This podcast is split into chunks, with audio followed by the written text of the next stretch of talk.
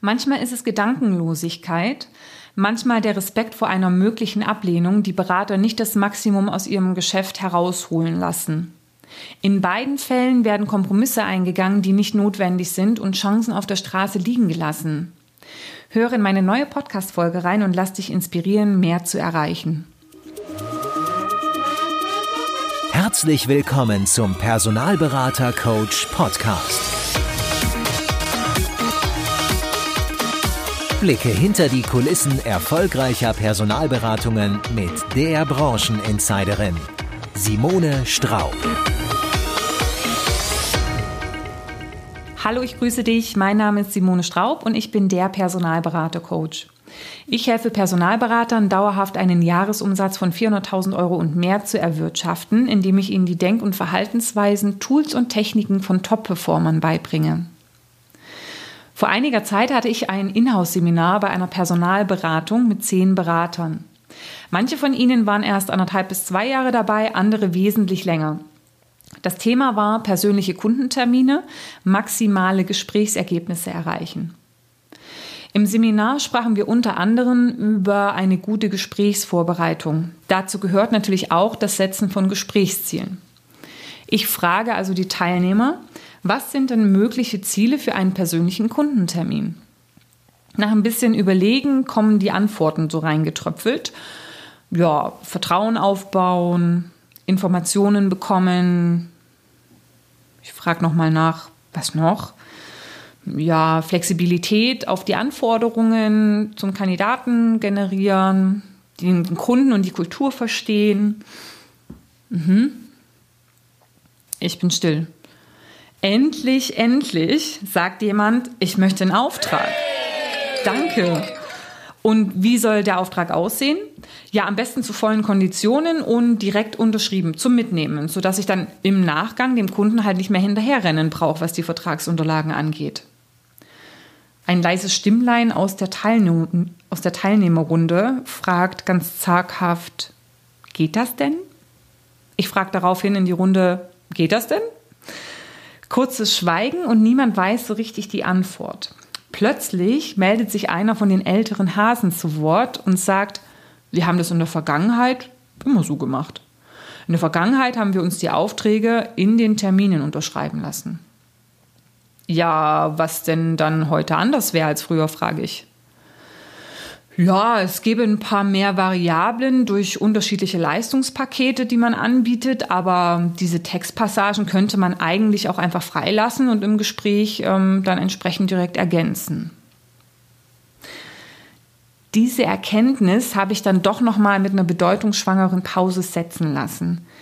Es ist also möglich, im Gespräch einen unterschriebenen Auftrag mitzunehmen. Das wurde in der Vergangenheit bewiesen. Nur aktuell macht es keiner mehr. Woran kann das liegen? Eine vage Vermutung von meiner Seite ist, weil keiner so wirklich dafür kämpft. Sei es, weil sie es einfach nicht auf dem Schirm haben, eben aus Gedankenlosigkeit oder ja, weil sie Angst vor Ablehnung haben. Keine Ahnung, Gründe können ähnlich sein. Vielleicht hat es auch nach der Umstellung mal jemand versucht oder ein paar Personen haben es versucht und vom Kunden eben eine Ablehnung bekommen und daraufhin hat man es dann einfach sein lassen. Und das hat sich dann einfach so als Status quo immer weitergetragen und als, ja, ist so etabliert. Ne? So ein bisschen so wie bei der Geschichte mit den ähm, Affen und den Bananen. Ich weiß nicht, ob du die kennst. Die Geschichte ist bekannt geworden als das Fünf-Affen-Experiment vom Wissenschaftler Harry Harlow. Allerdings ist das, Exper ähm, ist das Experiment nirgendwo so richtig nachzulesen. Das heißt, ähm, ja, es ist wahrscheinlich eher eine Metapher für in der Gesellschaft beobachtete Verhaltensweisen. Die Geschichte geht eben so, ja. Ähm, in einem Käfig befinden sich fünf Affen und eine Leiter. Auf der Leiter platzieren die Wissenschaftler ganz oben einige Bananen. Als die Affen die Bananen sehen, versuchen sie natürlich sofort, diese zu erreichen. Doch sobald ein Affe auf die Leiter steigt, werden die anderen vier von oben mit kaltem Wasser bespritzt. Durch das Geschrei seiner Artgenossen aufgeschreckt, lässt auch der Affe auf der Leiter von seinem Vorhaben ab. Den Affen wird halt sehr, sehr schnell bewusst, dass der Versuch, die Bananen zu erreichen, mit Bestrafung für die ganze Gruppe endet. Aus diesem Grund begann die Gruppe zukünftig, jeden Versuch sofort zu unterbinden. Wie? Ganz einfach. Klassenhaue. Ja? Also das heißt, sie schlugen den betreffenden Affen grün und blau. Nach mehreren Prügeleien verging auch dem letzten Affen die Lust auf die Bananen und die Gruppe ja, hat sich am Ende damit abgefunden, dass die süßen Früchte für sie unerreichbar bleiben würden. Dann verändern die Wissenschaftler den Aufbau des Experimentes. Das heißt, sie stellen das Wasser ab und tauschen einen Affen aus. Der neue Affe hatte die unschöne Erfahrung seines Vorgängers noch nicht gemacht und versucht natürlich sofort an die Bananen zu kommen, was ihm schlecht bekommt. Die anderen Affen holen ihn sofort von der Leiter und verprügeln ihn. Trotzdem versuchte das das neue Gruppen, Gruppenmitglied noch ein paar Male, aber immer mit dem gleichen Ergebnis. Schließlich beendete er selbst seine Versuche an die Bananen zu gelangen, ohne dass er den Grund für die Prügel je selbst erfahren hatte. Nun wurde ein weiterer der ursprünglichen Affen ausgetauscht. Auch ihm erging es ähnlich. Er wurde mehrmals verprügelt. Sein Vorgänger prügelte fleißig mit, obwohl er eigentlich auch gar nicht wusste, warum eigentlich. Im Zuge des Experimentes tauschten die Wissenschaftler dann nach und nach alle Affen aus, immer mit dem gleichen Ergebnis. Alle Neuankömmlinge wurden verprügelt, sobald sie die Bananen zu erreichen versuchten, und die jeweiligen Vorgänger prügelten immer mit. Am Ende befanden sich fünf Affen in dem Käfig, die niemals mit kaltem Wasser bespritzt worden waren. Nichtsdestotrotz unternahm keiner von ihnen mehr den Versuch, an die Bananen zu gelangen. Nun können die Affen nicht reden, aber wenn man sie fragen würde, weshalb sie es gemacht haben, würden sie wahrscheinlich sagen, tja, keine Ahnung, haben wir schon immer so gemacht. Also hinterfrage ruhig mal die Annahmen, die du von Kollegen übernommen hast und probier dich selbst aus. Alle sagten, es geht nicht, bevor einer kam, der es gemacht hat. Ne? Und so gibt es viele Beispiele in der Vergangenheit, wo Sachen, die erst unmöglich schienen, heute ganz normal sind. Und das hat zum einen mit dem richtigen Gedanken zu tun, also das heißt, wie könnte es funktionieren? Und natürlich auch mit Training, sich die richtigen Fähigkeiten anzueignen, um es am Ende zu schaffen und damit sich nicht nach ein paar Fehlschlägen entmutigen zu lassen. Oftmals brauchen wir das Rad jedoch auch gar nicht neu zu erfinden, sondern uns eigentlich nur auf den letzten Punkt zu konzentrieren, sich von ein paar Fehlschlägen nicht entmutigen zu lassen. Zurück zu unserem Beispiel. Wenn es doch möglich ist, die Unterschrift zu bekommen, warum soll ich sie bei einem kaufbereiten Kunden nicht mitnehmen? Ich bin absolut überzeugt, dass dies auch aktuell noch möglich ist. Werden alle Kunden sofort Ja sagen? Nein. Aber wenn ich es nicht versuche, habe ich keine Chance aufs Ja. Und wenn nur fünf von zehn Kunden Ja sagen, dann sind das 50 Prozent mehr. 50 Prozent von Terminen, aus denen ich mit einem unterschriebenen Auftrag rauskomme. Es sind aber auch 50 Prozent, die Nein sagen. Und das ist Ablehnung und fühlt sich halt manchmal auch nicht so toll an. Aber das gehört zum Vertrieb auch einfach dazu. Außerdem gibt es da so ein paar Wege, wie man schon mal im Vorfeld so den Zeh ins Wasser halten und die Temperatur testen kann. Heißt, um ein Gefühl dafür zu bekommen, wie weit der Kunde in seinem Entscheidungsprozess gerade ist. Ja. Also fokussiere dich nicht auf das, was du verlieren kannst, sondern auf das, was du gewinnen kannst. 50 Prozent von Terminen, wo ich nicht im Nachgang den Vertragsunterlagen hinterherrennen muss und sofort nach dem Termin mit der Suche anfangen kann. Gandhi hat mal gesagt, if you don't ask, you don't get. Wenn du nicht fragst, kriegst du auch nichts. Und wenn du was geschäftlich ähm, erreichen möchtest, ja, da müssen immer zwei mitspielen, du und dein Gegenüber. Wenn du schon kapitulierst und noch nicht mal aussprechen kannst, was du eigentlich willst, hast du im Vornherein den Erfolg verspielt. Paradox eigentlich. Du willst etwas, aber gehst den scheinbar einfachsten Schritt nicht, nämlich, ja, nämlich diesen, diesen äh, Wunsch zu formulieren. Wieso soll dann dein Gegenüber deinem Wunsch folgen? Den kennt er ja auch gar nicht. Ne? Und es ist höchst unwahrscheinlich, dass der Kunde dir ähm, ja, von den Augen ablesen kann, was du jetzt gern hättest. Klar kommt es vielleicht hin und wieder mal vor, dass ein Kunde ähm, ja von sich aus Exklusivität oder eine Anzahlung anbietet, aber sicher nicht so oft, wie es tatsächlich realisiert werden könnte. Also Schritt eins: werde dir bewusst darüber, was du möchtest und formuliere das zum passenden Zeitpunkt auch. Mach nicht direkt Kompromisse, weil du glaubst, dass etwas nicht ginge oder dein Gegenüber ablehnen könnte. Ein Nein hast du schon, ein Ja kannst du bekommen. Ich schmeiß gleich mal 50 Cent ins Phrasenschwein für diese sehr bekannte Aussage, aber sie bringt die Sache so wunderschön auf den Punkt. Für meine nächsten Gedanken zücke ich gleich nochmal 50 Cent fürs Phrasenschwein und sage dir Aim High. Bitte keine falsche Bescheidenheit. Stelle dich gedanklich auf dein Maximum ein und arbeite das Commitment von oben nach unten. Oft geben sich Berater mit weniger Commitment zufrieden, als sie eigentlich kriegen können. Ein schönes Beispiel dafür kommt aus der erfolgsbasierten Personalvermittlung. Dort haben Berater oft als maximales Commitment die exklusive Beauftragung mit unterschriebenen AGBs und ähm, einer ausführlichen Jobqualifikation. Wenn ich dieses Ziel anschreibe, dann muss ich ja das Gespräch auch anders gestalten, als wenn ich nur mal eben einen Lebenslauf übersenden will. Und wie oft erlebe ich, dass man eigentlich gern erstes will, also die Exklusivität, aber nach letztem fragt. Also da wird auf eine Stelle angerufen und man erwähnt gleich, dass man möglicherweise einen passenden Kandidaten hat und ob man den denn nicht einfach mal rüberschicken kann. Der Kunde sagt ja und das Gespräch ist beendet. Würde er sich jetzt noch ähm, auf eine 45-minütige Jobqualifikation einlassen oder AGBs äh, durchsprechen oder gar Exklusivität zusagen? Nein. Er wird sehr wahrscheinlich sagen, ja, jetzt schicken Sie erstmal das Profil zu und dann sehen wir weiter.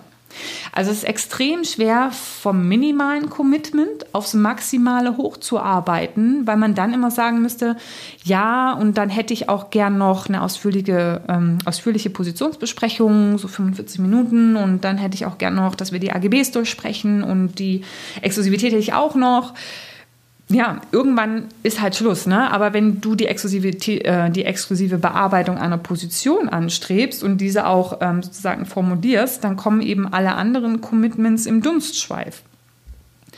Nun wirst du vielleicht sagen, ja, aber wie unwahrscheinlich ist das denn, dass das passiert, dass man im ersten Akquisegespräch ähm, sofort Exklusivität bekommt? Ja, dann sind wir wieder bei Punkt 1. Bloß weil nicht 100% Ja sagen, versuche ich es gar nicht erst.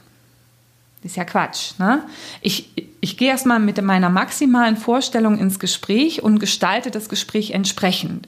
Und wenn ich auf der Basis der Antworten des Kunden merke, dass das angestrebte Commitment eben, eben nicht machbar ist oder ich es vielleicht auch nicht haben will, dann passe ich mein Gesprächsziel an.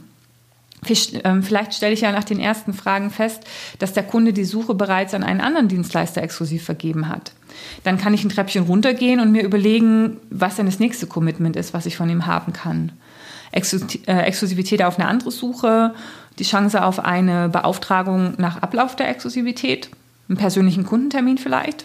Es gibt wahnsinnig viele Möglichkeiten, aber ich komme vom Maximum, nicht vom Minimum. Ja, weil es ist immer leichter, vom Maximum nach unten wegzuarbeiten, als vom Minimum nach oben. Und wenn du vom, vom, von unten nach oben ähm, arbeitest, wirst du nie so viel Commitment bekommen, als wenn du von oben nach unten arbeitest. Das Tolle ist zusätzlich, in dem Moment, wo du dir darüber klar wirst, was du eigentlich willst, erhöhst du die Wahrscheinlichkeit, dein Ziel zu erreichen, signifikant. Durch dieses Bewusstwerden wirst du auf dem Weg dorthin alle Dinge wahrnehmen, die dir bei der Zielerreichung helfen. Du fokussierst dich und durch diesen Fokus steigt die Wahrscheinlichkeit der Zielerreichung immens. Als ich damals begonnen hatte, mich mit dem Thema Content Marketing auseinanderzusetzen, habe ich überall passende Berichte und wichtige Impulse dazu wahrgenommen. Das ist aktuell gerade gar nicht mehr auf dem Schirm und ja, dann nehme ich es auch nicht wirklich wahr. So wird es dir auch im Gespräch gehen. Du wirst viel aufmerksamer für hilfreiche Informationen und Kaufsignale, die dir dein Gegenüber schickt. Wenn dir dein Ziel klar ist, nimmst du dies viel besser wahr und kannst es dann am Ende auch für dich nutzen. Außerdem wird ein Ziel auch die Art und Weise deiner Vorbereitung beeinflussen. Wenn das Ziel klar ist, legst du dir einfach eine passende Strategie zurecht, mit der du dieses am besten erreichst. Ja? Das ist fast wie früher, als es noch kein Navi gab. Ne? Also wir können ja mal annehmen, du müsstest nach Apolda. Du wärst nie auf die Idee gekommen, dich einfach ins Auto zu setzen und loszufahren.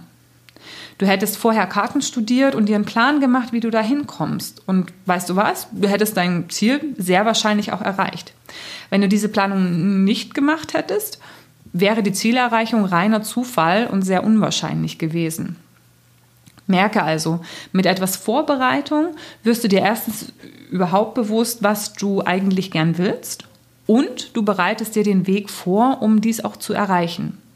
Und mit diesen beiden Schritten bekommst du am Ende mehr Commitment und es ist auch gar nicht mehr so schwer, wie man sich das vielleicht eigentlich gedacht hätte, weil ja, weil die Strategie dorthin klarer ist und weil hilfreiche Impulse von der Gegenseite besser wahrgenommen werden. Diese ganzen Gedanken gelten übrigens nicht nur für den Vertrieb oder die Akquise, sondern auch für deine Prozesse, fürs Recruiting und ja, eigentlich auch fürs ganze Leben. Weil willst du denn schon, schon, schon im Vorfeld Kompromisse machen, obwohl dich niemand danach fragt? Mach keine Kompromisse, wo sie nicht aktiv erfragt werden. Aim high und gestalte dein Geschäft und dein Leben nach deinen Vorstellungen. Der Weg äh, dorthin ist vielleicht kurzfristig gesehen nicht einfach, aber er lohnt sich. Tritt nicht in die Falle der eigenen Gedankenlosigkeit, sondern werde dir bewusst darüber, was du eigentlich willst und auf welchem Weg du das am besten erreichst. Solltest du zu den Wegen der Zielerreichung innerhalb deines Geschäftes Inspirationen brauchen, dann schau gerne auf der Seite seminare.simonestraub.com vorbei und informiere dich, wie ich dich außer mit diesem Podcast und meinem YouTube-Kanal in deinem Alltag noch ein Stück weiterbringen kann. Ich freue mich auf ein persönliches Kennenlernen, sag Happy Hunting und bis bald.